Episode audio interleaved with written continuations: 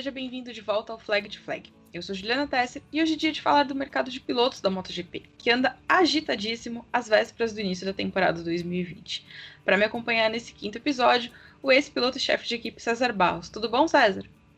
Olá, Juliana, tudo bom? Para completar o time, o jornalista Felipe Giacomelli. Tudo bom, Giaco? Tudo certo. Bom, por conta da pandemia do novo coronavírus, a temporada 2020 teve o início para lá de adiado. Mas não é porque não deu para começar o campeonato no Catar ainda em março que a MotoGP ficou parada. Enquanto o mundo vive aí dias de isolamento social, as equipes se movimentaram nos bastidores, mas a grande surpresa mesmo veio da Honda. No último dia 13 de julho, a montadora nipônica encerrou os rumores e anunciou a contratação do Paul Espargaró para a vaga que hoje está nas mãos do Alex Marques. César, você esperava que o Alex fosse descartado assim tão rápido, sem sequer ter a chance de mostrar o que ele pode ou não pode fazer em cima da RCV? É assim, para mim, Juliana, eu acredito que é, é, a intenção da Honda nunca, com exceção do Mark Marques, nunca foi contratado um piloto diretamente para uma equipe oficial, assim, né? A gente aconteceu no passado, na época do Raiden aconteceu isso, mas depois veio uma, uma norma da Dorna que nenhum piloto poderia entrar na equipe oficial, né? Vindo de outras categorias. Isso aí foi derrubado quando o Mark Marques veio direto para a equipe Repsol Honda. Porém, o Mark Marques era um, nossa, era um, um mito, né, que estava aparecendo é, totalmente fora da casinha, né, vamos dizer assim, e tinha toda a condição de estar numa equipe oficial. No caso do Alex Marques, eu acho, eu acho que esse namoro de poder vir já para a MotoGP já vem acontecendo há alguns anos. É, se eu não me engano, era para ele ter vindo já para a temporada do ano passado, 2019. Só que quando a Honda anunciou o Jorge Lorenzo, aí, é, na verdade, primeiro ele renovou né, com a equipe Estrela Galícia, VDMark, lá o, o, Alex Marques na Moto 2, e aí a Honda se viu sem, porque ela já estava pensando em trazer ele para 2019, para a MotoGP.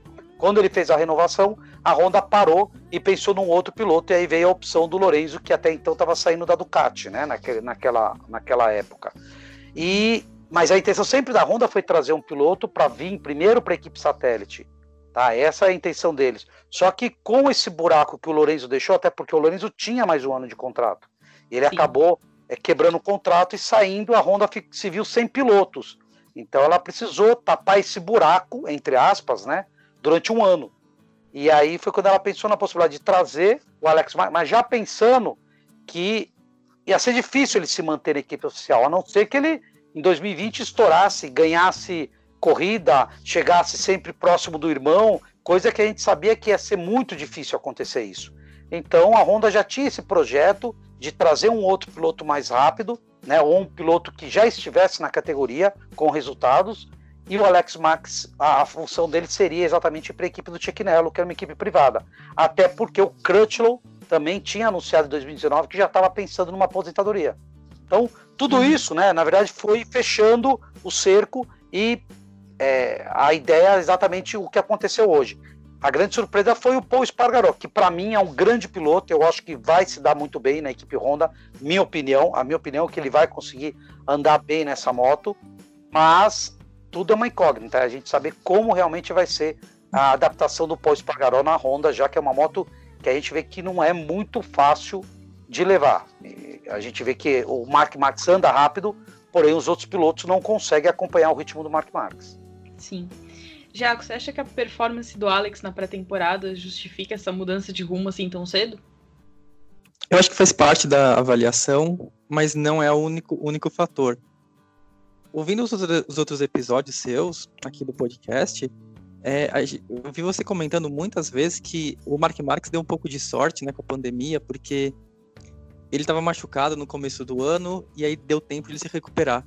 Para o irmão uhum. dele foi o oposto, né? Porque o, ele não correu, a gente não viu ele correndo. César acabou de falar, de repente ele poderia chegar ganhando corrida, colocando, dando maior sufoco no irmão dele, mas não deu tempo de nada disso. E a MotoGP tem essa particularidade dos contratos serem definidos muito cedo. Primeiro semestre do ano a gente já sabe praticamente o grid todo do, da temporada seguinte. Então, não deu tempo, ele não pôde mostrar do que, seria, do que ele seria capaz. E aí o pouco que a Honda tinha de avaliação dele era de testes mesmo. Acho que ele foi o cara que, que, que se deu pior, né, com, com, com a pandemia. Porque ele realmente perdeu completamente a chance de poder mostrar alguma coisa. Bom, o chefe da Honda, o Albert Puig, deu uma entrevista maravilhosa para o site da MotoGP justificando a mudança. E ele, que está no comando do time desde a saída do Livio Sulpo no fim de 2017, reconheceu que a Honda não é a melhor equipe para um estreante. Só que isso era uma realidade 240 dias atrás, né? Quando foi feito o anúncio da contratação dele. César, você acha que o Alex, desde o começo, não era o cara certo para a Honda? Eu, particularmente, para aquela equipe oficial, não. Eu acho que o Alex Marques não era o piloto para estar tá naquela equipe oficial. Até porque é uma equipe desejada por todos os pilotos, né? A equipe Honda, há anos, é, é desejado por todos os pilotos estar tá ali.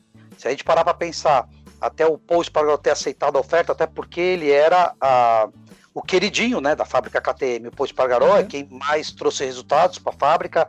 A fábrica tratava o Paul Espargaró como principal piloto. E por esse piloto ter tomado a atitude de sair na condição que ele estava na KTM, que se ele quisesse aumentar o salário, a KTM estava disposta a pagar mais, seja o que for, tudo que ele pedisse, a KTM iria aceitar, porque ele era o principal piloto da, da, da fábrica, e ele ter aceitado ir para a Honda, é porque ele deseja conquistar um título. E ele sabe que na KTM, hoje, isso é impossível, conquistar um título ou vencer corridas com a KTM. Vencer corridas é muito difícil, não falo que é impossível, mas ganhar o título é praticamente impossível na KTM.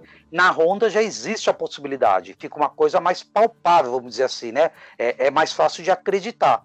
Então eu acho que ele aceitou esse desafio como qualquer outro piloto que está na MotoGP hoje, acredito que aceitaria esse convite de poder estar na equipe HRC porque como eu disse para você, é o sonho de todo piloto na HRC, da todo piloto da MotoGP é poder estar na equipe HRC, que é a equipe campeão do mundo. Queira ou não queira, apesar de nós termos o Mark Marques, que é um totalmente fora de série, mas é uma equipe vencedora. Tem tantos últimos anos e é a que mais venceu na categoria.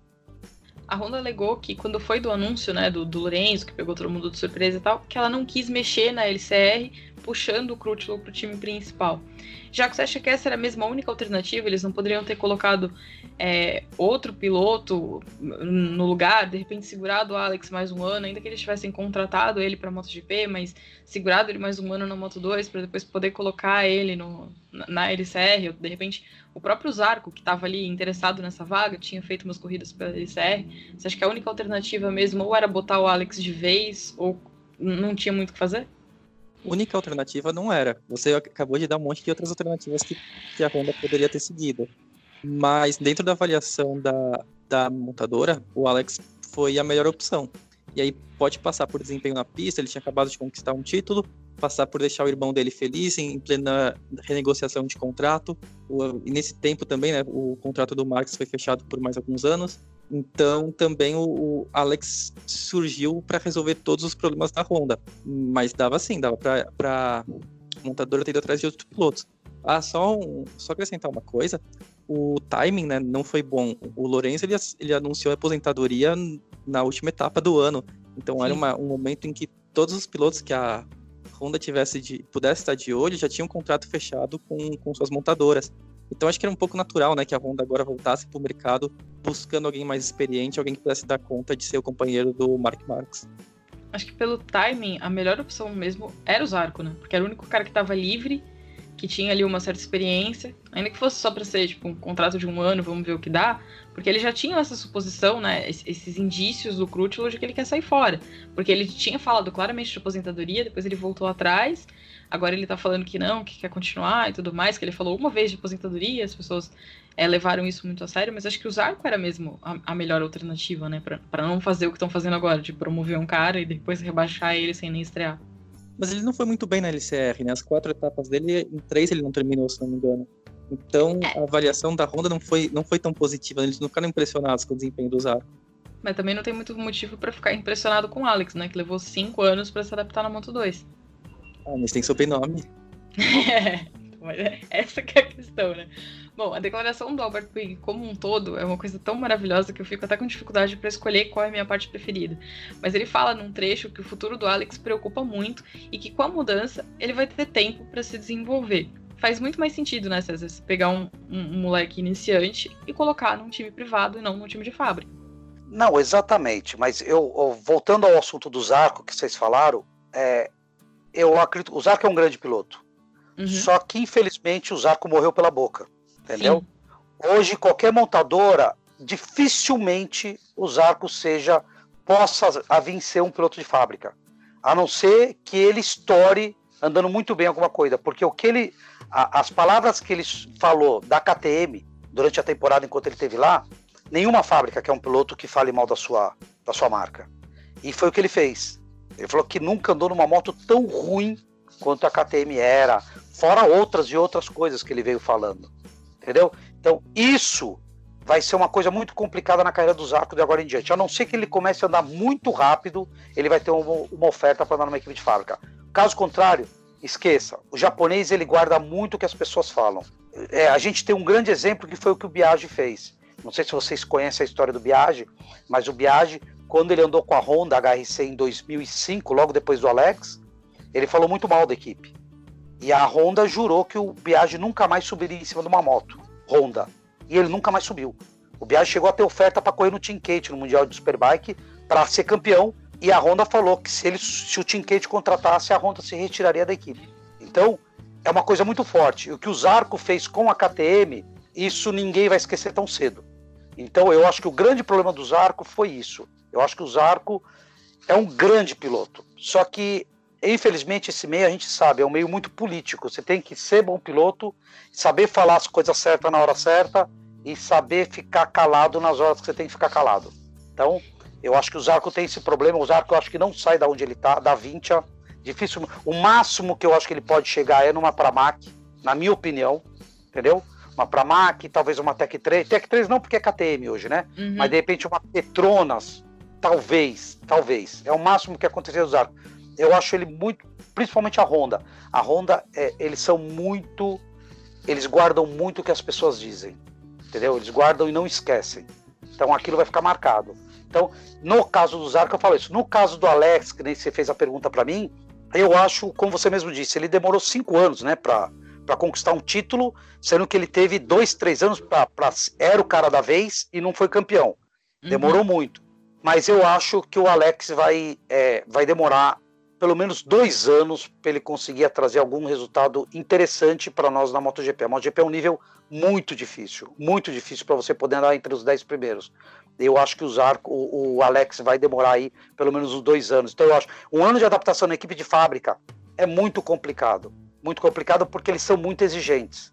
A fábrica quer que ganhe e acabou, não tem outra outra desculpa. E você numa equipe satélite você fica muito mais cômodo, né? Muito mais tranquilo para você buscar seu resultado. Por isso que eu acho que o Alex o ano que vem vai ser muito melhor para ele do que esse ano em questão de pressão. O problema que eu vi na, na, declaração da Honda é que eles falam como se a temporada desse ano não fosse acontecer, né? Mas, Jaco, a gente tem aí 13 corridas previstas para esse ano, ainda tem um, uma interrogação de outras três, mas é tempo bastante pro Alex ou se queimar ou para ele mostrar que ele é um talento incompreendido, não? A, é, a máxima de um piloto tão bom quanto o seu último resultado sempre vale, né?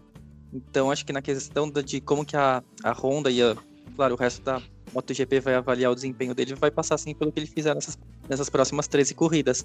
Mas com os contratos já definidos para o ano que vem, não, não é uma coisa que vai mudar o futuro dele, né? Mesmo que ele for muito mal, não tem o risco de ele perder a vaga na LCR. Sim. Agora, o que ficou estranho mesmo foi a situação do Mark nessa história, né? Porque ele disse várias vezes que ele não ia se intrometer, que ele não ia pressionar, mas ele também deixou muito claro que ele queria o irmão do lado dele na equipe. Em novembro passado, a Honda contratou o Alex, e aí quando chegou em fevereiro, ela confirmou o Mark até 2024, que é um contrato muito maior do que a gente está acostumado a ver na MotoGP. Né? Os contratos normalmente são de dois anos. César, é compreensível que as pessoas vejam essa contratação do Alex como um recurso para manter o Mark por mais tempo, não? É, é, o que todo mundo fala, Juliana. Eu não, eu não vejo, eu não consigo ver desse jeito. Eu sei que todo mundo comenta, a imprensa comentou, é, muitas pessoas comentam, ah, eles usaram o, o, Alex para fazer o contrato de quatro anos com a Honda. Eu não vejo por esse lado. Eu acho que o Marx ele não tem influência sobre a Honda. Ele tem influência sim em solicitar as coisas para a moto, em melhorar a moto, em pedir alterações na moto. Isso com certeza ele tem todo. É, tem carta branca da Honda para fazer isso. Mas eu acho que com relação ao irmão, ele não tem até porque o ano passado eu tive uma. Quando ele teve aqui no Brasil, né? Eu tive a, uhum. a possibilidade de conversar com ele pessoalmente assim e falei um pouco, né? Da diferença de, entre ele e o irmão. E ele falou: meu irmão é muito mais dedicado do que eu. Muito mais dedicado. Só que eu tenho talento, aquela coisa do talento é nascido, eu tenho um pouco mais que ele, ele quis dizer, né? Que o, mas ele fala que o irmão é muito mais dedicado, o Alex Martin. A gente vê, a gente tem muitos pilotos na história, né? Que não tinha tanto talento, mas tinha muita dedicação, como o caso do Nick Ryder. Nick Ryder foi um campeão do mundo pela insistência, pelo, ele não tinha talento. Se você olhar o Ryder, ele não era um piloto talentoso, somente quando chegou na MotoGP, entendeu? Mas era um cara persistente, ele queria, ele, quando ele, ele fazia as coisas, ele era um cara disciplinado, e ele chegou onde chegou. Conquistou um título num ano que que assim ninguém imaginava. A gente, se a gente olhar para a história da, da, da, MotoGP, eu, no meu ver, tem pilotos que mereciam muito mais que o Raiden, como Biagi, como Capirossi, como o próprio Alex, Pedrosa, Barros, Pedrosa, Gibernal, são pilotos que te, mereciam mais do que um Raiden, eram mais pilotos do que o, o próprio Alex quando correu em 2004 lá, ele chegou todos os treinos, todas as corridas, ele andou na frente do Raiden. Só no GP Brasil, no Rio, que ele chegou atrás. O resto, todos os GPs ele terminou na frente. Também o, o Biagi em 2005, a mesma coisa, entendeu? Então, mas são pilotos que são dedicados e, e aparecem oportunidades e eles sabem aproveitar oportunidades, que foi o caso do, do Raiden naquele ano de 2006 e a, e a gente vê que, que agora a, a gente tem a, a, a possibilidade do, do, do, Alex, ele teve a chance em 2018 de ser campeão do mundo de Moto 2 e ele vinha, uhum. foi, foi ser só em 2019, tá? Se ele ficasse mais um ano lá, como você mesmo disse, Juliana, eu não sei se ele conquistaria mais um ano. Eu vou ser bem sincero, eu não acho que ele poderia ter chance de conquistar mais um ano na Moto 2. Mas na MotoGP ele tem a chance de aprender e crescer muito, e principalmente do lado do irmão. Claro que o irmão vai ajudar muito ele no que, o, do que ele precisar, de tudo que ele precisar de conselho, precisar de ajuda, precisar entrar na pista e dar uma puxada no treino livre, ele vai puxar o irmão. Isso não tem dúvida. Então, a chance de ele poder, apesar que ele poderia fazer a mesma coisa, o Alex estando na LCR, entendeu? Sim. O problema da LCR é que não tinha vaga. É o que você falou, a Honda não quis puxar o Crutchlow porque o Crutchlow já tinha falado também da aposentadoria. E o Crutchlow, queira ou não queira, a gente sabe, o Crutchlow tem o quê? Se, por mais que ele continue, tem mais, no máximo, vamos chutar, até 2022, ele vai correr. Uhum. Eu, não, eu não acredito que passe disso, entendeu? Crutchlow. Então a Honda queria apostar numa, num jovem. E, e na verdade é que encaixou, né? O, o, o, último campeão da Moto 2 foi o Alex Marques, que é o irmão do Mark Marques, que a gente vai colocar na mesma equipe e que temos que aceitar. Mas muita coisa criou em cima disso. Ah, foi contratado porque é o irmão, foi contratado porque para facilitar a renovação do contrato, como você mesmo disse, é uma coisa de quatro anos. Nunca nenhum piloto tinha feito um contrato de quatro anos. Né? Agora a gente vê, teoricamente, o Alex Marques tem um contrato de três anos, né? que é esse e mais dois da LCR. Sim. Já assinou mais dois. Quer dizer, ele tem três anos de tranquilidade para trabalhar dentro da Honda. E ele estando, na, sem, mesmo sendo equipe oficial, eu acho que ele vai ter todo apoio da Honda para tentar desenvolver a moto e aprendendo e vai continuar com esse mesmo tratamento na LCR. Eu acredito que a Honda vai continuar dando o mesmo tratamento para ele. Sim, sim. Jaco, você acha que vai ter algum impacto no futuro do Mark dentro da Honda, essa situação com o irmão dele? Não, não. O, acho que o, Mark Marx, como o Teres falou, ele pode não ser talvez um piloto muito dedicado, mas ele é um piloto muito focado, né? Então, acho que ele é totalmente profissional, ele vai entender que o, ele tá criando uma equipe para ele ser campeão, né? O ter trazido o irmão, poder ajudar o irmão na carreira, vai ser, foram bônus que passou por ele, mas o foco dele é conquistar mais um título e ser esse demolidor de recordes que a gente tem visto. Acho que o fato do Alex estar tá na Honda elimina muito para ele qualquer variável de padrão de comparação, né? Porque eu acho que ele passaria por isso pelo sobrenome, de qualquer forma, não tem como fugir. A gente sabe que isso acontece em esporte, a gente viu isso acontecer na Fórmula 1. O próprio Luca Marini, quando chegou na, no, no, Mundial, todo mundo ficou em cima dele, porque, nossa, é o irmão do Ross e tal. E a gente já viu também em outros esportes que talento não é uma coisa que tá no DNA. Então acho que ele tá em cima da mesma moto que o irmão, acaba sendo um fator extra de dificuldade para ele, não? Claro que a comparação existe e vai existir, né? Tem a dúvida. É, eu me lembro bem também quando eu cheguei lá, sendo do irmão do Alex, o Alex no auge da carreira dele na moto na 500, e eu sofri muito com uma marca que era a, a, mais fraca do grid, vamos dizer assim, na 250, mas era muito cobrado por isso, né? Por ser irmão, é, é que a gente sempre fala, a gente por ser irmão de um piloto rápido, um piloto que anda na ponta, você tem sempre os dois lados, né? Como tudo na vida, tem um lado positivo e um lado negativo. O lado positivo é que as portas se abrem e as portas para você conversar, para você conversar com qualquer equipe, elas são abertas por você ser irmão. Por outro lado, a, a comparação e a pressão e a cobrança é muito maior do que qualquer outro piloto. Então é que a gente vê. A gente está falando aqui há, um, alguns minutos do Alex Marques, exatamente comparando a pressão que ele vai ter. A gente cobra, né? Todo mundo espera que ele seja o Mark Marques. Ele também, coitado, é irmão do hoje do maior piloto da MotoGP na atualidade. Então é muito complicado você ter dois Mark Marques é, na mesma época. É muito difícil, né? É, é muito complicado você ter dois pilotos é, extraordinário como é o Mark Marques. Entendeu? Então, a pressão vai existir, mas eu, eu claro que eu acho muito, muito, muito difícil o Alex conseguir os mesmos resultados que conseguiu o Mark. Entendeu? Muito difícil. Mas a gente espera que ele pelo menos faça melhor que o Lorenzo. É isso que, que todo mundo está esperando, principalmente no primeiro ano. Que ele consiga fazer resultados melhores do que o Lorenzo fez em 2019. Jaco, esportivamente falando, um raio cai duas vezes no mesmo lugar? Dá para ter feito dois pilotos extraordinários na mesma pequena cerveira? Na mesma família ainda por cima? É, então. Não sei ficar bem complicado, se, né? Se tiver algum segredo de DNA, alguma coisa assim, de repente pode ter feito, mas nisso eu, eu concordo 100% com o que vocês acabaram de falar. O que a gente espera mesmo do Alex nesse ano é que ele seja um piloto que ele consiga é, andar bem numa equipe de fábrica, né? ele, ele seja competitivo dentro do, dentro do universo de equipes de fábrica, não seja o piloto que vai estar tá andando lá atrás, brigando com equipes satélites, brigando com times privados, né? A gente quer ver, se não, claro que não vai conseguir talvez tão perto do Mark, mas talvez andando ali no grupo dos seis, grupos dos oito, um pouco, talvez nos dez primeiros, assim, forçando um pouco, seria a expectativa positiva. Bom, se pro Alex o rebaixamento não é lá essas coisas, acho que né, contratado pela HRC até 2022, dá uma aliviada na situação. Mas pro Paul Espargaró é uma mudança para lá de positivo, né? Porque, como o César falou antes, por mais que a KTM venha melhorando ao longo das temporadas, eles ainda não estão no ponto de sonhar com vitórias frequentes e título. César, você falou antes, o que, que você espera né, do Paul? Você acha que ele vai se encaixar bem nessa moto que a Honda tem hoje? Eu acredito bastante, eu acredito bastante no, no potencial do Paul, eu acho um piloto extraordinário. É, ele teve a, a chance quando estava na Tech 3, ele estava esperando poder ir para a equipe de fábrica Yamaha, na época que Tech 3 era Yamaha, e aí ele estava claro que ele estava esperando a aposentadoria do Rossi naquela época já, né? Que o Rossi já sondava, que falava-se que o Rossi talvez pudesse parar. E aí Os não 10 parou. anos que a gente está esperando é, a aposentadoria exatamente. dele. E aí o Valentino não parou, e aí ele se viu sem ver para onde. Aí no ano seguinte ele foi um ano mal na Tech 3, ele não andou bem, até é, eu não me engano quem era o companheiro de equipe na, dele, não sei se era o Zara. Smith. Era o Smith. É, era o Smith, que ele acabou não tendo resultados muito extraordinários e acabou vindo o projeto da KTM. Ele acabou abraçando o projeto da KTM, até porque você tá é, numa equipe de fábrica sempre é muito melhor para desenvolver uma moto. E é um piloto rápido, é um piloto é, extraordinário. Para mim é um dos grandes pilotos da, da, do, da categoria hoje. E ele, a gente sabe que eles têm uma competitividade histórica os dois, né? Então, isso vai ser muito legal. Menores, né?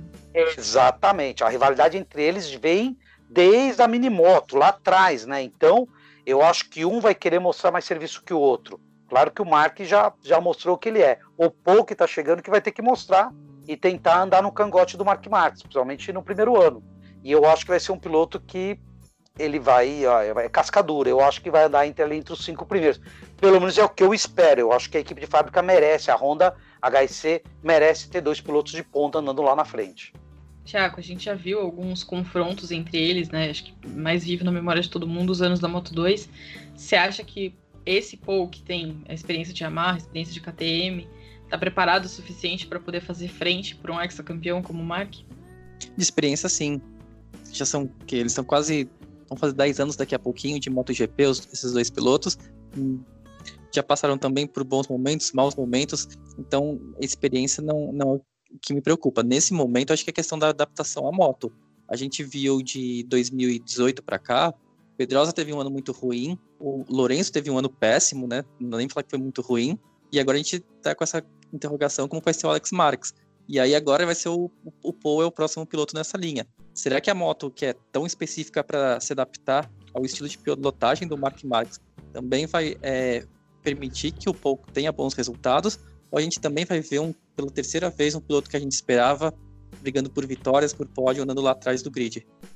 Nos últimos anos ficou bem claro, né, que a Honda não tem uma moto dominante. O que ela tem é um piloto que faz da RCV uma moto dominante. mas ainda falta um, um, protótipo que possa ser guiado por mais pessoas, né?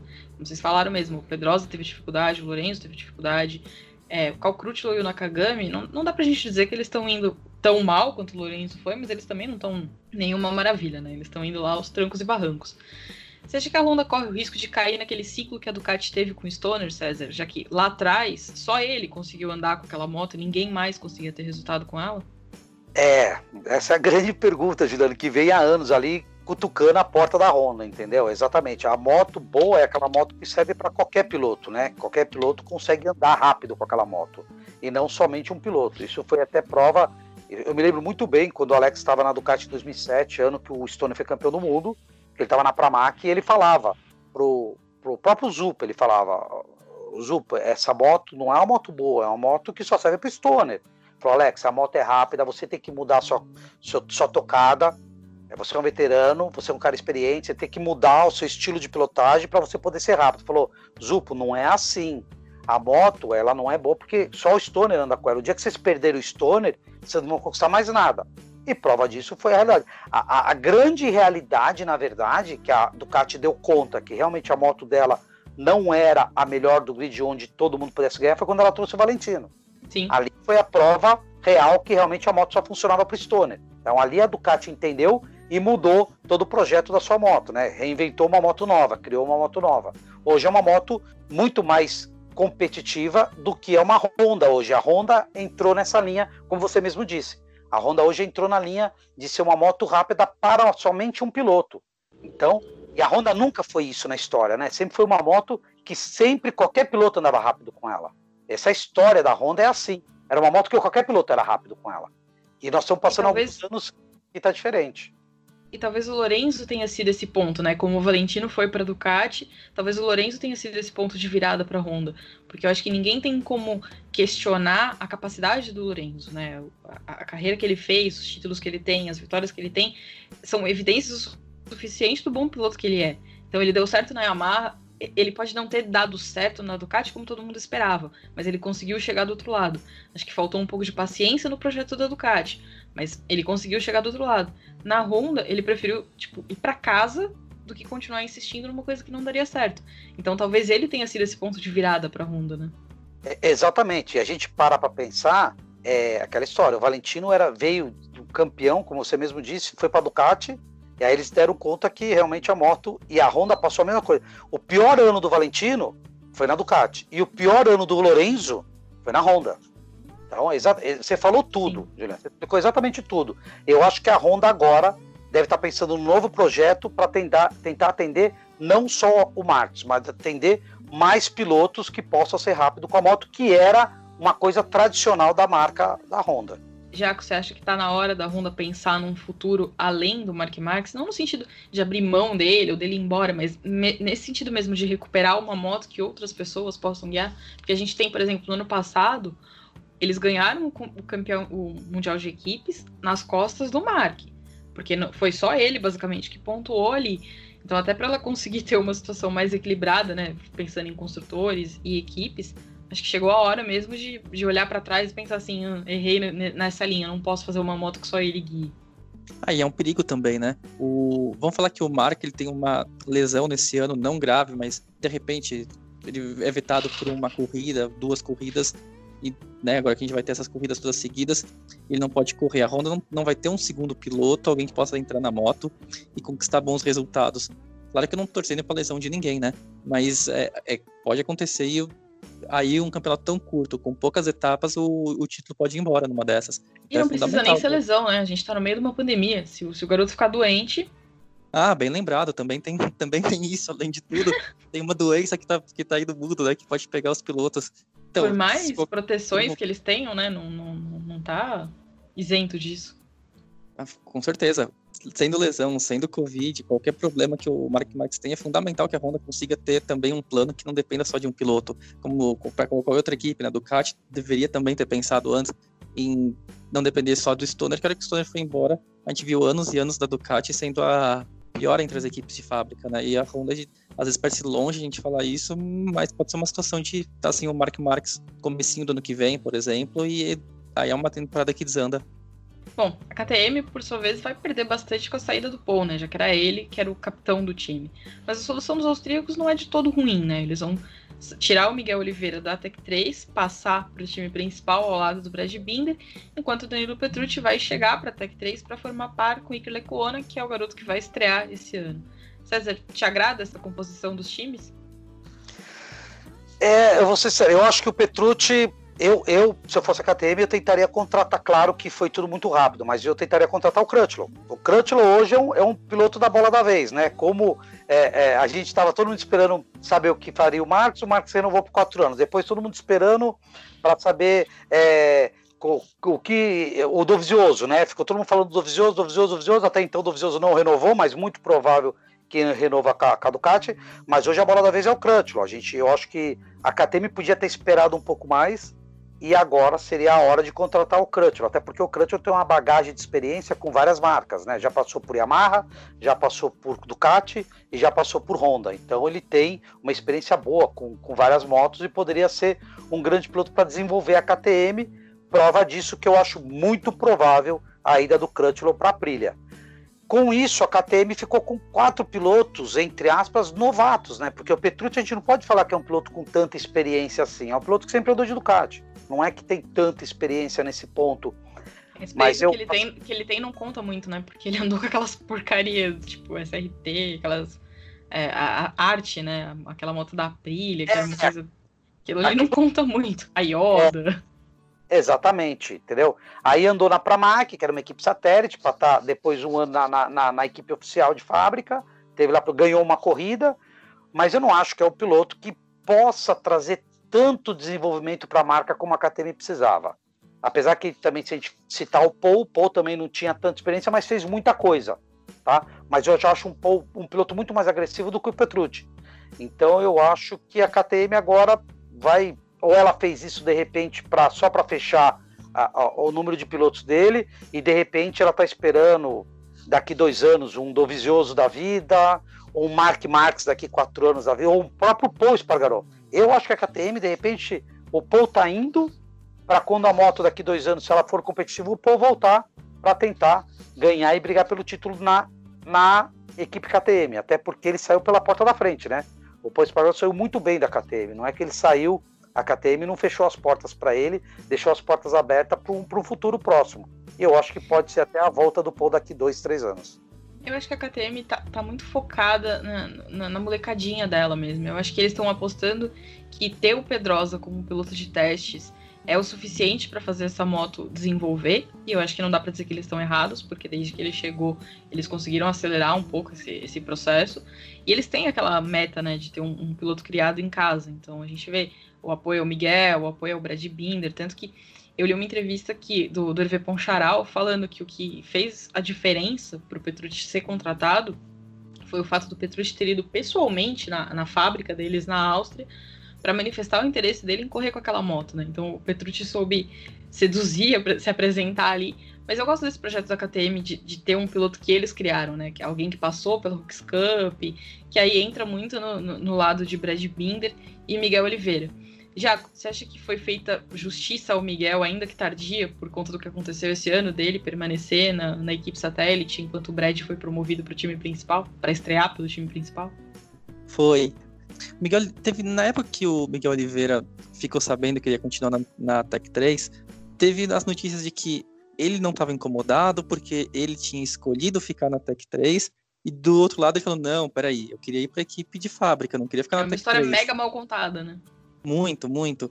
Acho que mas no, nenhum piloto vai querer ficar na equipe satélite por mais, mais maior apoio que a equipe satélite possa ter, né? Você vai falar o equipamento é igual, o tratamento é igual, mas até a página 2, na hora que você tá. Quem vai receber primeiros recursos, quem vai receber maior patrocínio, sempre a equipe de fábrica vai ter a prioridade, né? E, a, e também tem a maior pressão por resultados. Então, quando o Paul foi embora, é, ele era a única escolha, né, o Miguel Oliveira. Talvez o Petrucci, se ele fosse colocado e fosse justificado que era pela experiência, dava assim para engolir, mas depois o medo talvez também do Miguel Oliveira ir embora, foi melhor ele ter subido.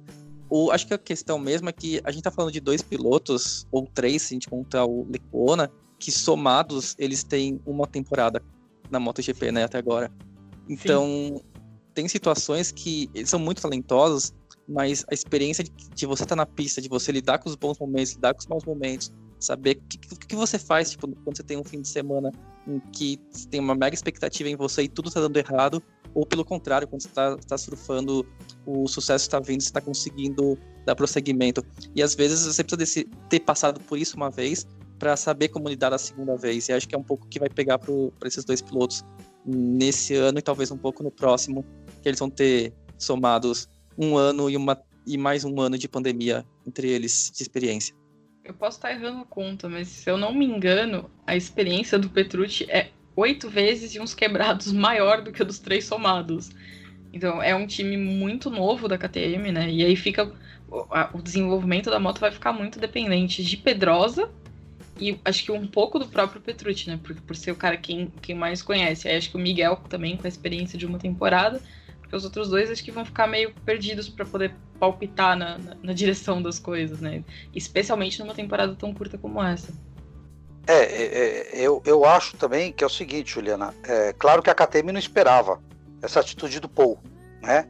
Não essa atitude, na verdade, essa oferta, né? Porque a Sim. atitude dele ele tomou a atitude certa, que todo mundo, nós como esportista, tomaria. Que eu falei, é Sim. a equipe que todo mundo quer estar é a equipe HRC. Mas a. E era a cria, né? Na verdade, o Paul é a cria da KTM desde o início. Então acho que a KTM esperava durante muitos anos, como, assim como o Alex Marques, ou Alex Spargaró, o irmão, é para Prilha, a KTM tinha o mesmo carinho pelo Paul manter ele na KTM até a moto ser competitiva e tentar dar a primeira vitória pro Paul. Esse era o sonho deles, né? Como foi hum. o primeiro pódio que foi com o Paul, então eles estavam esperando tudo ser realizado com o Paul. E aí veio a Honda no meio do caminho e meio que cortou isso. Mas é o que eu falei. Eu ainda acho que a, a KTM vai tentar é, cada vez melhorar continuar o desenvolvimento dela, como, como a moto que vem desenvolvendo, como Pedrosa é um grande talento é, para desenvolver a moto, tem muita experiência, mas eu ainda achava que faltava um piloto mais experiente para estar lá para ajudar. Tipo assim, vagou a vaga do Paul, no meu ver hoje seria a ideia, a grande ideia seria o Crutchlow para mim. Seria um grande piloto para poder estar tá lá e desenvolver, ou o próprio, o, o próprio Alex Spargaró, tentar trazer ele. Mas aí o, o Spargaró, na verdade, já tinha renovado com a Prilha, depois nós tínhamos o, o Crutchlow, que até então estava na LCR até é, semana passada, vamos dizer assim. Anunciou agora a segunda, mas uhum. até semana passada todo mundo já sabia, já tinha um boato que o, que o Alex Marques iria para lá. Então, é, foi tudo muito em cima. E a KTM decidiu resolver logo, porque fica essa dança de cadeiras para lá e para cá. E tem equipes que gostam desse, desse burburinho, mas tem outras que não gostam. Até porque fica todo mundo jogando várias suposições no ar. Ah, vem o fulano de tal, vem o ciclano, e fica criando muita turbulência dentro né, do ambiente da equipe. E, e acho que a KTM não quis isso, entendeu? E aí também eu acho que foi uma atitude, como vocês mesmos disseram, teve dois lados. Uma de tentar é, colocar, é, dar a chance correta para o Miguel, de colocar ele na equipe de fábrica, e outra, como você mesmo citou, Juliano, o Petrucci, a atitude do Petrucci ter ido até a fábrica e ter a humildade de ter falado, pô, eu gostaria de estar é, na equipe de vocês. E a KTM ter aceitado isso, até porque a KTM precisa de pessoas que hoje tenham muito mais vontade de estar lá e desenvolver a moto do que financeiramente de poder estar lá. Talvez a KTM tenha um certo trauma do Zarco, porque eles pegaram um cara que é. era super talentoso e que eles acharam que ia ser o cara que não, vai vestir a camisa, vai querer desenvolver a moto e tal. E, e mesmo lá atrás, né, no ano que ele foi, pouco depois dele ter sido anunciado, quando ele soube que ele tinha a possibilidade de, de, de ir para Honda e que o empresário dele fez o rolo lá e aí, né, acabou não rolando, já naquela hora ele se mostrou decepcionado. Então acho que o fato do Petrucci ter, ter ido até a Áustria para dizer para os caras, não, eu quero, eu sei que é isso que eu tenho que fazer, eu sei que vai. E assim, o Petrucci já guiou a pior moto do grid. Então, para ele, acho que, né, ele já conhece o inferno. Qualquer coisa para ele vai ser lucro. Então, acho que talvez tenha um pouco disso, né, do, do trauma. E do lado do Crutchlow, talvez o que, o que jogue contra ele seja mesmo o fato de ele trabalha no desenvolvimento da Honda. A Honda é uma moto que não é para todo mundo. Então, talvez tenha também essa dúvida de se ele seria o cara certo para ajudar a desenvolver, não? Eu particularmente acho, é, é, eu acho que existe essa possibilidade, mas eu acho que o Crutchlow teria a melhor bola da vez com toda a experiência que ele tem. E é um piloto que a gente fala, né, faca nos dentes, né? O Crutchlow uhum. é tem tem dia, depende do domingo como ele acorda, é, ou ele anda na frente ou ele cai, né? Ele Sim. acorda assim, né? Hoje ou eu caio ou eu termino, né? Na frente. tem esses dias de loucura dele, entendeu? É um personagem, como disse até em entrevista, não sei se você viu a entrevista do Alberto Pucci, o Pucci falou, o Crutchlow é um personagem dentro do MotoGP. E é um cara com muita experiência, é um cara faca nos dentes que a gente fala, entendeu? Vai para cima. Eu acho que seria a melhor opção. Porém, já tá tudo fechado. Eu, por isso que eu acho que a Prilha, que até hoje eu não entendo por que, que a Prilha tá esperando tanto a decisão do Iannone, que o mundo inteiro sabe que o Iannone não vai ter chance mais. Por mais que tenha, esquece, ele não vai ser mais um piloto rápido, um piloto com aquela gana que ele tinha. É difícil você ficar um ano fora do grid e voltar com, com, com rapidez. É muito difícil acontecer isso no MotoGP, entendeu? E eu, a Aprilia esperando tanto tempo para decidir o piloto, até para essa temporada. Anunciou o Smith por duas, três corridas, não sabe quem vai continuar. Então, sabe, eu acho que está na hora da Aprilia tomar um, um, um chacoalhão e falar: resolve logo até porque você vai perder. Que nem o Crutchlow, se não assinar, vai perder. Então eu acho que seria grande problema. Até porque a gente sabe de muitas histórias quando o cara sai contra a vontade, que tá o caso do Crutchlow, né? Que realmente o Crutchlow tá saindo chateado com toda a situação. Ele não tá contente de ter sido descartado pela Honda. Eu acho que ele veio mais entusiasmado para qualquer outra equipe que seja. Vai para provar que tá errado, né? É, é o que eu é. acho. Para quem não está por dentro da, da, situação da Aprilia, André Iannone no momento está suspenso por 18 meses por doping. Ele foi flagrado num exame no GP da Malásia do ano passado. O julgamento da FIM suspendeu ele por 18 meses. Ele recorreu a, ao Tribunal Arbitral do Esporte porque ele quer reverter essa punição, porque a alegação dele é que ele foi contaminado por, com esteroide por conta de uma carne que ele comeu na Ásia. Mas a Agência Mundial Antidoping também entrou em cena e está querendo levar essa suspensão para quatro anos. Eu publiquei hoje um texto no Grande Prêmio falando do caso do Iannone. E aí, para quem, quem não leu, dá, dá, uma corrida lá que tá, tá bonitinho no Grande Prêmio. Eu entrevistei uma veterinária perguntando sobre essa possibilidade né, do, do Iannone ter se contaminado por uma carne. Considerando que é um esteroide, não faz sentido. Porque quando você aplica um esteroide num animal, você tem que dar tempo do esteroide agir. E esse tempo é uma questão de meses. E quando você leva meses para o esteroide agir no animal, né, para ele ter o crescimento muscular e tudo mais, não tem por que você abater o animal depois que você aplica o esteroide. Então, nesse tempo que leva até entre a aplicação do esteroide e o abate, a droga já teria sumido do corpo dele. Então, não teria como ela passar para o corpo do ser humano. Existem possibilidades do, do ser humano ser contaminado por, por, por drogas que são dadas aos animais, mas no caso do esteroide, inclusive porque esteroide não é muito usado né, na, na, pecuária, então não faria muito sentido. Mas eu concordo com você, eu acho que a, a Aprilia passou muito, muito do ponto. Ela já deveria ter. ter eu, eu acho muito legal a parte dela de não, vou ficar do lado do cara, vou, vou acreditar nele e tudo mais, mas eu acho que ela passou muito da hora de, de decidir. Já que você não acha que, que ela tá arriscando demais, que ela pode perder os bons pilotos que estão no mercado esperando um, a reversão de, um, de, uma punição que possivelmente não vai dar em nada?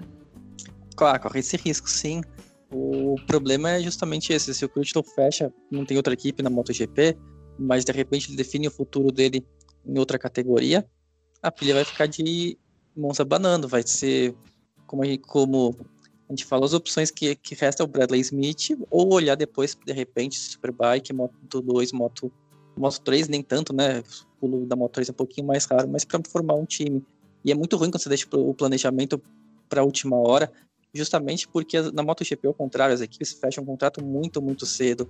Então a, a já é, né, já estão entre as equipes de fábrica, já, estamos falando da que tem menos recursos financeiros, já estamos falando que vai começar atrasado no planejamento, então talvez definir logo a dupla e saber com quem que está lidando, como que você tem que trabalhar com essas pessoas e como que você vai montar o time em torno delas, seria uma, um, não, uma, não digamos uma vantagem, mas talvez um requisito mínimo que eles deveriam ter cumprido se pensar em querer dar um salto de qualidade também né, no ano que vem. Porque a gente viu na pré-temporada uma RSGP muito mais competitiva, né? Acho que a Aprilia acertou muito, trazendo o Máximo Rivola da Fórmula 1, porque daí ela conseguiu é, liberar o Albesiano para poder desenvolver a moto, né? E aí deixar o Rivola focado mesmo na, na, gestão do time.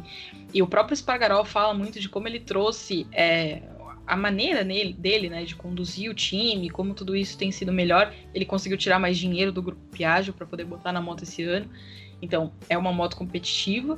Então, talvez devesse, devesse fazer um, um planejamento melhor Apesar de que, César, um acerto enorme garantiu o Alex até 2022, né? É, eu acho que a o lado bom que ela fez é exatamente garantir o Alex até 2022. Eu acho que isso aí é, é, é, merecedor dele, tanto ele mesmo falou muito bem da moto, né? Como você mesmo falou, a moto melhorou muito. E a moto esse ano vai ser muito melhor 2020, vai ser muito melhor do que ela foi em 2019. E ele acredita muito agora no potencial do desenvolvimento da moto até 2022. Eu também acredito que a Aprilia deva, até porque a, a, a KTM melhorou muito, né? Coisa que a Aprilia não aconteceu em 2019. Então, para 2020 foi uma acordada meio pessoal da Aprilia, que acabou melhorando a moto para 2020. A gente viu no set pré-temporada. E eu acredito muito no potencial da Aprilia na temporada 2020. Agora, o que está faltando, até eu diria, é acertar logo com o piloto para 2021, para ter aquela tranquilidade da equipe, para saber quem vem, né? Quem está vindo, como é que vai ser, como é que vai ser o tratamento. A gente sabe que tem aquele lado ruim, né? Que nem o, no caso do Crutchlow. Se o Crutchlow assinar com a Aprilia, realmente a Honda não vai dar mais nada para ele andar esse ano, né? 2020 ele vai cumprir tabela, né? A gente fala, né? Uhum. Vai correr, porque não, a Honda, não, o que tiver de desenvolvimento, não vai por nada na moto do Crutchlow, até porque ele já está indo para outra equipe. Então, acontece muito isso, né? Entre uma fábrica e outra, que é uma pena para o campeonato. Infelizmente, a gente vai ver pilotos andando muito mal esse ano, mas não é porque ele está mal, é porque ele já tem um contrato com outra equipe e aí não tem desenvolvimento nenhum, não passam nada para aquele piloto para ele evoluir durante a temporada, né? Sim. Então, eu acho que é, a Prilha foi muito bem ela ter mantado, mantido o Alex até 2022, mas eu acho, como você mesmo se deu a melhor, é, é, a melhor coisa que você falou, passou do ponto. Para mim também a Prilha passou do ponto. Já está na hora de já pegar seu piloto, porque ela pode pegar, assim como a Ducati não renovou com o Dovizioso, que é muito provável que, que acerte com o Dovizioso, mas ela pode pegar um Crutchlow. E não é todo mundo que quer ir para a Prilha. O próprio Dovizioso falou que se ele não acertar com a, com a Ducati no atual, no atual momento hoje, ele prefere ficar um ano fora. Isso ele quer dizer que para ele não vai. Porque são situações diferentes, né? O Dovizioso, ele tá numa condição da carreira que o objetivo dele é ser campeão mundial. E se ele for para a Aprilia, isso não vai acontecer, porque a Aprilia ainda precisa de muito tempo para se desenvolver para poder brigar pelo um título. Mas se a Aprilia, por exemplo, não pegar o Crutchlow, de gente com experiência, vai sobrar do Visioso, que ainda está com o futuro aberto, e o Zarco. Não faz o menor sentido contratar o Zarco para andar na Prilha depois do que ele fez na KTM. Porque se ele não queria andar na KTM, imagina na, na Prilha. Então, para ela, assim, tem que decidir agora e tem que decidir pelo Crutchlow. É, exatamente. Você falou tudo. Você falou tudo. Exatamente. É, é, é, o, é, o, mesmo, é o mesmo cenário que eu vejo. Tá? Porque você falou, se ele tem um. O Zarco não vai. Até a gente sabe porque a Aprilia também não vai arriscar contratar o para ele falar mal depois da segunda terceira etapa, porque a gente sabe que o Zap vai, ninguém vai andar na frente com a Aprilia, com exceção do Alex Pargaro, que pode beliscar um pouco na frente, porque vem acompanhando o desenvolvimento da moto desde lá de trás, conhece a moto, a moto está mais feita para ele. Então qualquer piloto que chegue ali não vai conseguir fazer resultado. Mas a questão da Aprilia não é o resultado hoje, é desenvolver a moto. No caso do Crutchlow, seria a melhor opção, até porque o Crutchlow falou que corre mais dois anos e quer se aposentar. Então, de repente, ele conseguiria desenvolver a moto e sair da Prilha com o nome lá em cima, né? Como o cara que chegou, desenvolveu a moto, onde ele deixou a moto. Entendeu? Deixou numa condição muito boa. E ele já falou que tá interessado, né? E é, já, acho que o, acho que o Alex também tá, tá merecendo, né, um, uma recompensa na, na MotoGP pela carreira que ele teve, né? Acho que ele teve um, um papel chave ali no desenvolvimento da Suzuki depois perdeu a vaga, tem sido assim a, a, a pedra fundamental ali da, da, da Aprilia. Então acho que ele também está merecendo colher um pouco do, dos bons frutos da evolução dessa moto, né? Não, ele, ele vem desde antes, ele ganhava com, com, com certa frequência naque, naquela época da CRT, ele era frequentemente uhum. o, o, primeiro colocado entre o, os pilotos dessas regras. Então a, a, a ida para Suzuki já foi um prêmio para ele, não deu tão certo. E então seria muito legal mesmo que conseguisse levar a Aprilia agora para as primeiras colocações. E também depois, também já pensando que ele já está pensando nos seus últimos contratos de MotoGP, também uma forma de sair por cima né, da categoria. Sim. Bom, Ducati está no meio do caminho para 2021, né? Já fechou com o Jack Miller, ainda tem uma, uma, uma vaga em aberto. César, você acha que o Miller foi uma boa opção, especialmente em relação ao Petrucci? Porque se a gente olhar para o ano passado, Petrucci foi bem na primeira metade, não foi tão bem na segunda, mas venceu a corrida e terminou o campeonato na frente. O Miller não foi essas coisas na primeira parte da temporada, melhorou na segunda. Então você acha que ele era mesmo a melhor opção? Eu acho que na atual circunstância para a Ducati, eu acho que foi a melhor opção. no meu ver, ele vinha da equipe satélite, que é a Pramac, né? Ele já deveria. É, é um piloto rapidíssimo na chuva. Agora, é um piloto que falta constância no seco. Realmente você disse tudo, mas, piloto, mas é um piloto que arrisca. A Ducati precisava de um piloto para arriscar, coisa que o Petrucci não é assim, o Dovizioso muito menos. O Dovizioso não é um piloto para arriscar ponto como como a gente pode falar como é o Jack Miller, como é o Crutchlow, Miller, o Crutchlow para mim é mesmo é a mesma família, vamos dizer assim, né? Aquela coisa, acorda no domingo animado para ou ando na frente ou eu vou cair, mas é aparece, mostra. Eu acho que agora ele estando numa equipe de fábrica, todo piloto sonha em chegar numa equipe de fábrica. Então você tem um pouco, apesar de você ter muito mais pressão, você também tem um lado de ter mais tranquilidade por estar ali, por ser o escolhido, né, numa equipe de fábrica, né, das pessoas terem é, acreditado em você e você tá ali para mostrar. Eu acho que o Jack Miller deve fazer um, um, um, ano muito bom na Ducati. Eu acredito muito, muito melhor do que ele fez no ano passado. Eu acredito muito nisso, já que você tem toda a fábrica por trás e o Jack Miller vai saber usar isso a favor dele. Acho que o Jack demorou um pouco para engrenar também pelo fato dele ter ido direto da Moto 3 para MotoGP, né, Jaco? É raríssimo esse pulo né, da Moto 3 para direto para MotoGP. Então, é, a adaptação ia ser lenta, já era um pouco esperado e levou esse tempo para ele conseguir conquistar os bons resultados. Mas eu tô de acordo totalmente com o que vocês falaram. Acho que se você fosse a Ducati hoje, você não tem a certeza que o Dovizioso vai ficar, embora seja muito provável, do Petrucci, meio que você sabe que você não espera que você vai ser campeão do mundo com ele, mesmo nos bons dias. Com o Jack Miller, se ele conseguir encaixar uma temporada perfeita, uma temporada em que bons resultados na maior, maior parte das provas, talvez que chova todos os fins de semana de repente, né, ninguém sabe, pode ser um piloto que pode levar a Ducati a um título, sim. Acho que na indefinição do, do Vizioso, levando em conta que o Petrucci não era tão competitivo com frequência, era a melhor opção era ter puxado o australiano. O contrato do Dovizioso ainda não está certo, né? Eles estavam negociando, mas aí empacaram na, na questão financeira. Quanto que a Ducati perde se ela não puder contar com o Dovizioso, César? Putz, na atual conjuntura hoje perde muito. Perde muito porque nós não temos outro piloto para colocar no lugar ali. Eu não acredito. O Crutchlow já passou pela Ducati. E a gente não sabe como foi a situação, né? Porque a gente tem uma, uma visão é, é, do que acontece por fora. A gente nunca sabe o que aconteceu por dentro ali, né? Qual foi o problema ali dentro. Mas eu, eu acho difícil o Crutchlow ir para uma Ducati hoje, eu, eu particularmente. E não tem outra opção. Ele deu uma entrevista tem pouco tempo. Ele deu uma entrevista tem pouco tempo falando, né, que no ano que ele tava lá, ele não tava nem na metade do ano, a Ducati já tinha decidido pelo Iannone, que também foi uma, uma aposta que a Ducati fez que também. Eu acho que o grande problema da Ducati é que a Ducati não tem paciência. Porque eu acho que a Ducati não esperou o Iannone dar certo, ela não esperou o, o, o Petrucci dar certo, ela não espera ninguém dar certo, ela não esperou o Lorenzo dar certo, porque com o Lorenzo no primeiro ano do contrato dele, Cláudio Domenicali já tava falando um monte, né? Já tava reclamando dele o tempo inteiro. Então acho que falta paciência para a Ducati. Talvez ela tenha que entender um pouquinho que ela não, não vai conseguir um milagre se ela não, não, não, não esperar o tempo do milagre acontecer, né?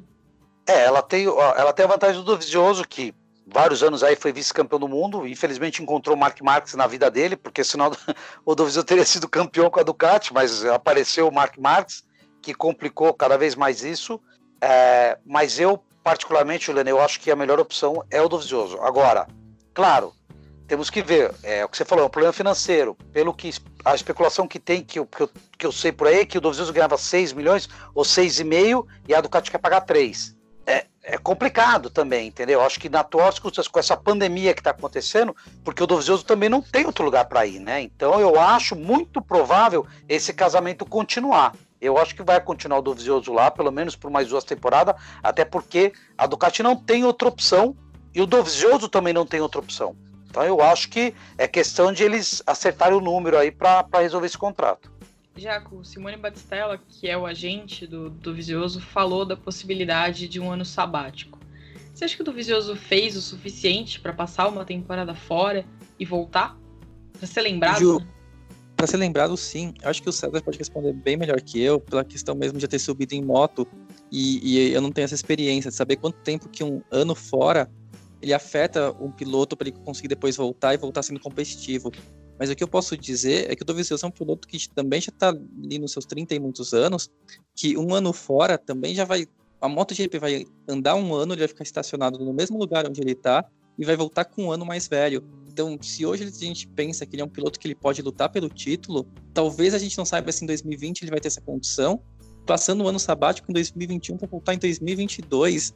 Já, aí ele já vai estar perto dos 40. Acho que já tá, vai estar no declínio. São poucos pilotos que conseguem né, manter forma física, forma mental por tanto tempo em tão alto nível. Então, um, um ano sabático, na minha opinião, estou falando isso sem a experiência de ter competido com motos, é, seria terrível para ele. Você acha, César? Não, eu acho que um piloto fora do MotoGP ele não volta. É, pelo menos a gente não tem histórico disso, entendeu? Um piloto ficar fora, você perde muito a referência de velocidade de curva. Você perde, você perde para você mesmo, eu diria que quase um segundo. Você perde um ano para o outro por você não estar em cima da moto, sempre buscando o seu limite, porque toda corrida você vai buscar o seu limite, todo treino você está buscando o seu limite e você vai evoluindo junto com a moto, a velocidade de curva, e você em um ano fora você perde muito isso. Eu não acredito que o Dovizioso ficando um ano fora ele volte. Eu acho que se ele ficar um ano fora ele não volta mais. É minha, eu acho muito nesse, nesse ponto. Eu, eu na história da MotoGP eu não conheço nenhum piloto que saiu, ficou um ano fora e voltou sendo competitivo do mesmo jeito ou mais rápido. É daí ele vai ser mais lento. Isso não tenho, eu não tenho dúvida disso. O pilotos de alto nível hoje na MotoGP não consegue ficar um ano fora e voltar a, a ponto de ser rápido. A gente tem alguns exemplos na própria Fórmula 1 com o Schumacher, né? Então o Schumacher com todos os recordes que bateu, quando voltou para a Mercedes já não era mais aquela coisa que era o Schumacher da Ferrari. E a moto, eu, eu diria que é a mesma coisa. Um ano fora da MotoGP você não consegue ser, é, continuar em alto nível como você era na, na, no ano que você saiu. Tiago, o César mencionou a, a, Fórmula 1. Na semana passada a gente teve o anúncio da volta do, do Alonso para a Renault, né? E aí muita gente falou, que comentou no Twitter, que ah, a prova de que dá para você tirar um ano sabático e voltar. Mas eu acho que, é claro que se a gente né, colocar na balança o peso do Alonso para Fórmula 1, o peso do Dovizioso para MotoGP, são situações completamente diferentes. Mas acho que o Alonso fez mais para a história do, do esporte, para alguém olhar para ele e pensar. E também a gente tem que considerar um ponto. A gente está falando do, do, do, Mundial de Moto Velocidade, onde a galerinha mais nova tá muito ali para ser vista, né? O pessoal da Moto 3, da Moto 2, tem muito talento sempre chegando. Talvez na Fórmula 1, talvez para a própria Renault, falte um pouco essa quantidade de gente que eles pudessem pensar pro lugar do Alonso, não, Jaco? Acho que tem uma coisa muito em comum entre a Ducati e a Renault, né, que é a equipe que o Alonso vai correr no ano que vem, que é a falta de paciência com, dupla, com a dupla de pilotos deles, né? Continuidade de pilotos não existe na Ducati e não existe na Renault. Então você está sempre queimando o piloto falando a culpa é do resultado, não é nossa. A gente, o carro é bom, a culpa é do piloto. E aí virou um ciclo de você queima um piloto, o piloto vai embora, você tem que puxar alguém, você queima o piloto de novo, ele vai embora. Isso aconteceu na Ducati. A Ducati, não vou dizer que queimou o Rossi, mas a passagem do Rossi foi horrível. Do Lourenço não deu certo, do Crutchlow não deu certo e do Iannone não deu certo. E a gente vai colocando mais e mais gente nessa lista até que o Dovizioso deu certo. Na questão da uhum. Renault, essa mesma questão. Eles foram colocando culpa nos pilotos que estavam lá, até o Huckenberg, que era o que estava até o ano passado. E aí o Alonso agora vai ser o piloto que vai chegar em 2021 com a aura de quem já foi bicampeão na categoria, o que o Dovizioso não foi, então acho que eles estão nessa. O Alonso tem um pouco de mais moral para voltar por causa dos títulos já conquistados, mas eu penso também que a adaptação dele vai ser complicada. Ele não, ele não pilota um Fórmula 1 há pelo menos dois anos, né? Então também é um tempo de, do corpo se acostumar com a questão física, com a questão de sensação de velocidade, e também ele não pilotou os carros com esse, com esse atual regulamento, o, com a chegada do ralo, da proteção né, da cabeça. Uhum.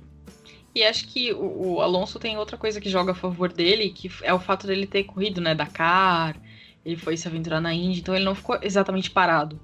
O Dovizioso fala em disputar prova de motocross, duvido que ele, que ele ia ter uma vaga no Mundial de motocross. Então talvez ele fosse para um campeonato regional. Então acho que a galera não ia lembrar dele. Tem, tendo molecadinha para ver, gente para subir, por que vão lembrar do cara que não foi campeão, que tá em casa jogado no sofá? Ah, a Ducati, acho que eles, eles estão fazendo um trabalho de buscar pilotos para a equipe satélite que eles possam puxar para a principal já faz algum tempo. Né? A gente viu isso acontecendo com o Peco Banhaia, a gente viu isso agora mais recentemente com eles assinando com o Jorge Martin. E a Renault não, nunca Sim. foi uma equipe em que buscou jovens, né? Tirando o Alonso, assim, talvez exceção, Nelson Piquet, se a gente for falar muito, muito tempo atrás, não era uma equipe, sempre foi de colocar muito dinheiro e trazer estrelas ou pilotos promissores, mas revelados por outras equipes. Bom, a gente falou sobre a precocidade da, da Series Season da MotoGP, né? Que começa sempre lá no começo do ano. Quem se antecipou mesmo foi a Yamaha, que acho que era janeiro, quando anunciou Vinhales e Quartararo. César, você acha que a Yamaha fez a melhor opção dela? Ah, eu acredito que fez a melhor opção. Para 2021 é, é, a equipe a bater. Em termos de dupla de piloto, para mim tem dois pilotos fortíssimos brigando pelo título. Agora a gente tem que ver como vai ser o comportamento do Quartararo na equipe oficial, né? porque nem sempre é, o piloto acaba saindo da equipe satélite, vai para oficial e consegue fazer os mesmos resultados que fazia na, na satélite. Mas eu, eu acredito muito no potencial do, do Quartararo na equipe oficial. A Yamaha também pegou um gosto pelo, pelo garoto, que acelera muito o Quartararo.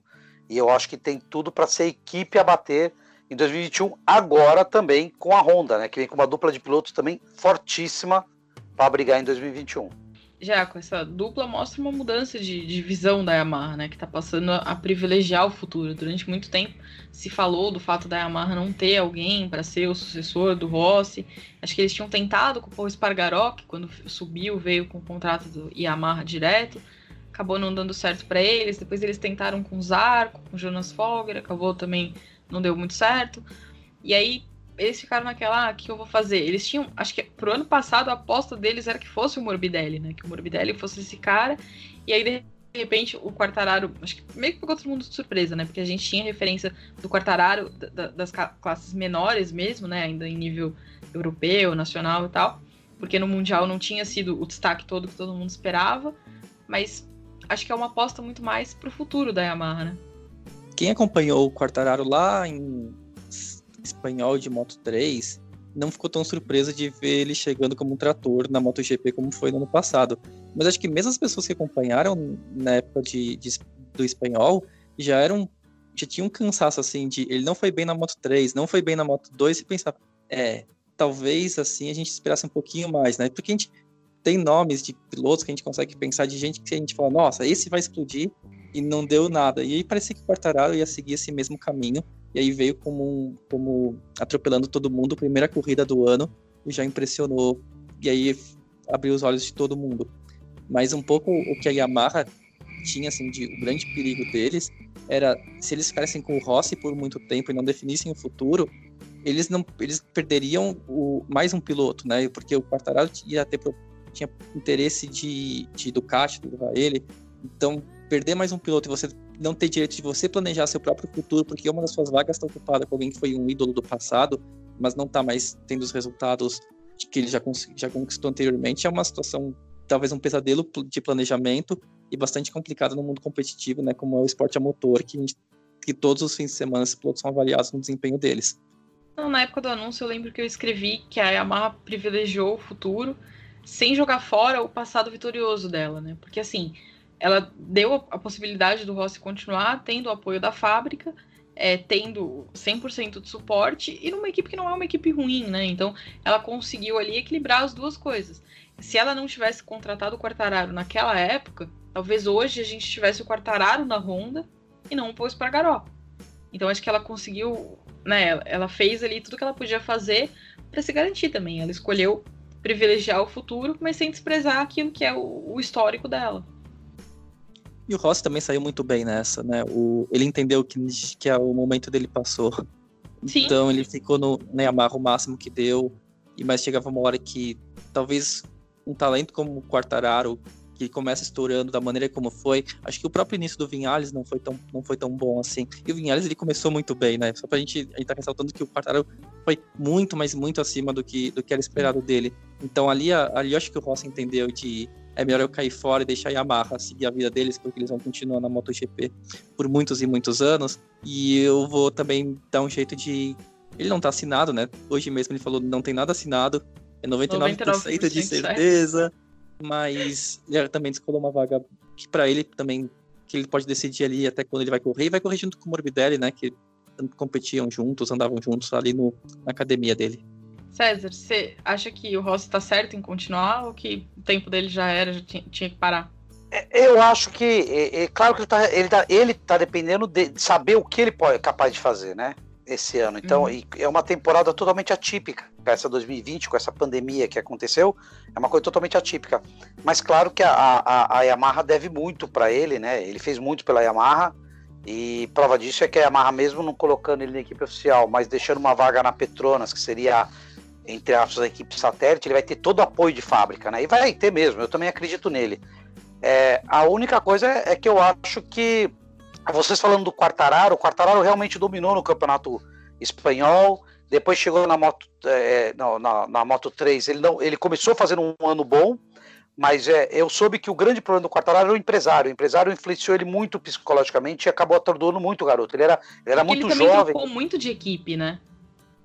Então, quando ele entrou na Estrela Galícia, porque eu sei ali por, por, por informações ali dentro, né? Ele tinha um empresário até chegar no Mundial que a Estrela Galícia apostava tudo, né? Tanto é que o projeto da Estrela Galícia era levar o Quartararo, Moto 3, depois Moto 2, esse era o projeto da Estrela Galícia. Era fazer a carreira dele na Estrela Galícia ao Quartararo, porque eles acreditavam muito no potencial do garoto que veio do Campeonato Espanhol.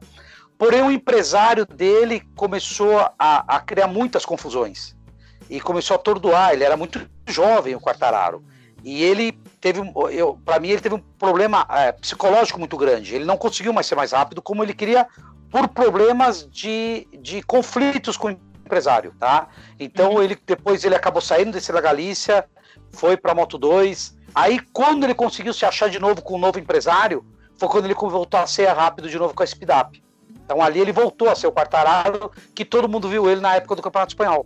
Eu volto a dizer, eu acho que é um grande piloto, mas ninguém espera. Pra, foi uma surpresa para todo mundo o que ele fez na MotoGP no primeiro ano. Realmente foi uma grande surpresa.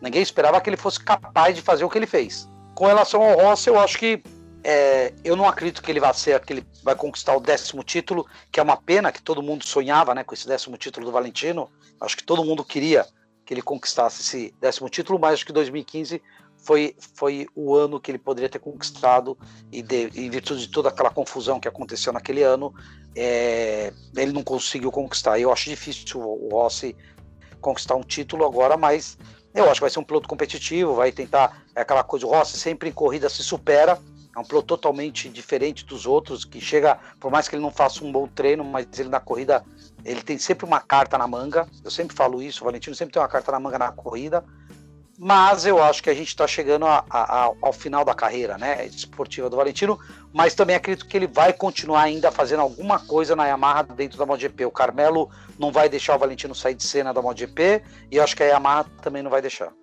Eu acho que vai ser muito legal ele, ele fazer essa última parte da carreira dele ao lado do Morbidelli, que é um menino que, que faz parte da academia, né? O Morbidelli deu uma entrevista ontem falando que tudo que ele aprendeu de motociclismo, e não só de motociclismo, ele aprendeu com ele. Então acho que se. Acho que o Luca não tá pronto pra MotoGP, então se a gente não pode ver o irmão dele, eu acho que é muito legal ele poder fazer essa, essa despedida dele com um moleque que ele tá ajudando a desenvolver, né? É, e, e, vocês falaram uma coisa do Morbidelli que é legal, ele tá na academia, tudo. E, e vale lembrar, né? Para quem não sabe, o Morbidelli ele era muito grudado ao pai, né? O meu uhum. pai chegou a conhecer o Morbidelli quando o meu sobrinho, o Lucas, foi fazer a, a, a seletiva da, da Red Bull. E o Morbidelli também estava participando da seletiva, né? E foi quando meu pai acabou conhecendo o, o que eles correram junto, o Metrakit, o Lucas corria lá na Europa e corria junto com o Morbidelli. Eu, categorias diferentes, mas no mesmo, na mesma, no mesmo dia. Uhum. E ele era muito grudado ao pai. E quando o pai faleceu, o Morbidelli se viu perdido, né? É, o, o, o, perdido totalmente no esporte. E foi quando o Valentino trouxe ele, conheceu a história dele e trouxe o Valentino trouxe o Morbidelli e começou a cuidar do Valentino. Então o Valentino virou um segundo pai do Morbidelli, né? Então, é o que vocês falaram, é muito legal eles poderem estar juntos na mesma equipe. Eu tenho certeza que o Valentino vai tentar fazer de tudo para o crescimento do Morbidelli esse ano. Principalmente porque, assim como você disse, Juliano, eu também acho, eu esperava muito mais do Morbidelli ano passado. Eu não esperava Sim. que ele fosse sofrer tanto, apesar de ter chegado um quartararo fora de série, mas eu imaginava que ele fosse mais rápido, mais constante ali o Morbidelli. Não foi o que aconteceu. E eu acho que esse 2021 vai ser é, a grande chance do Morbidelli de evoluir como piloto. Eu tenho certeza ao lado do Valentino, o Valentino vai ajudar muito ele. Porque ele também andou bem na pré-temporada, né? Ele é, ele é, bom piloto, tem talento. O título dele na Moto 2 acho que foi bem incontestável. É um cara também que trabalha duro para conseguir né, o, o, desempenho. Então acho que vai ser um ano bom. A única equipe que falta das seis fábricas para a gente falar é a Suzuki, que também, né, 100% definida, vai seguir com Alex Rins e com o Joan Mir para 2022. Jaco, tinha motivo para mudar? Ah, depende, se o Quartararo estivesse no mercado disponível, poderia mudar, com certeza. Mas é, é um pouco o contrário do que a gente falou, né? Ducati é uma, uma montadora que não teve muita paciência com seus pilotos e a Suzuki, pelo contrário, Suzuki fez até agora foram duas mudanças, né? De desde quando eles voltaram para MotoGP, só trocou duas vezes o e ainda por uma delas porque o, o Vinhales foi para Yamaha, né? Não foi por desejo deles. Então a continuidade tem tem sido um pouco a chave deles para conseguir bons resultados. Eles tiveram paciência, o Rins se desenvolveu e se tornou um ponto ganhador de corridas. E é um pouco espera que o, o, que o Mir possa também, nessa temporada, na próxima temporada, também conseguir brigar pela primeira colocação com um pouco mais de frequência. César Suzuki tem se saído bem, né, nessa coisa de desenvolver talento. Deu certo com o Vinhales, deu certo com o Rins, e o Mir, acho que no ano passado, tal qual o Rins no primeiro ano dele, acho que o Mir descobriu no ano passado que a MotoGP é uma coisa fisicamente dolorosa, porque ele teve uma lesão importante e tal. Então talvez não tenha sido o, o ano mais fácil do mundo, mas também na pré-temporada ele mostrou que já deu um passo importante. Então acho que a Suzuki está acertando bem nos pilotos que ela está investindo e está acertando em pegar. Porque acho que também é uma questão mais econômica, né? Se você pega um garoto novo, você não precisa pagar um salário tão alto e aí você tem mais dinheiro para colocar na moto.